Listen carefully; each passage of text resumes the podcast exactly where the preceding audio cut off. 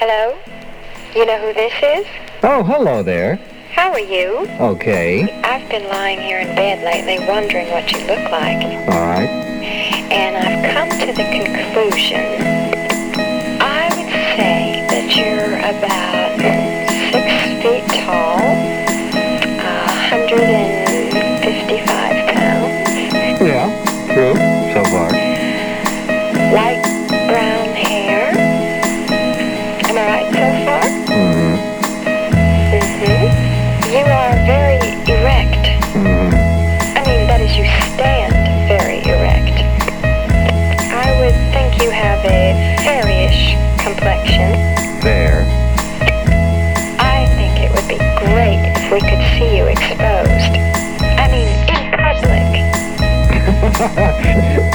well, I'm going to the nudist colony Sunday.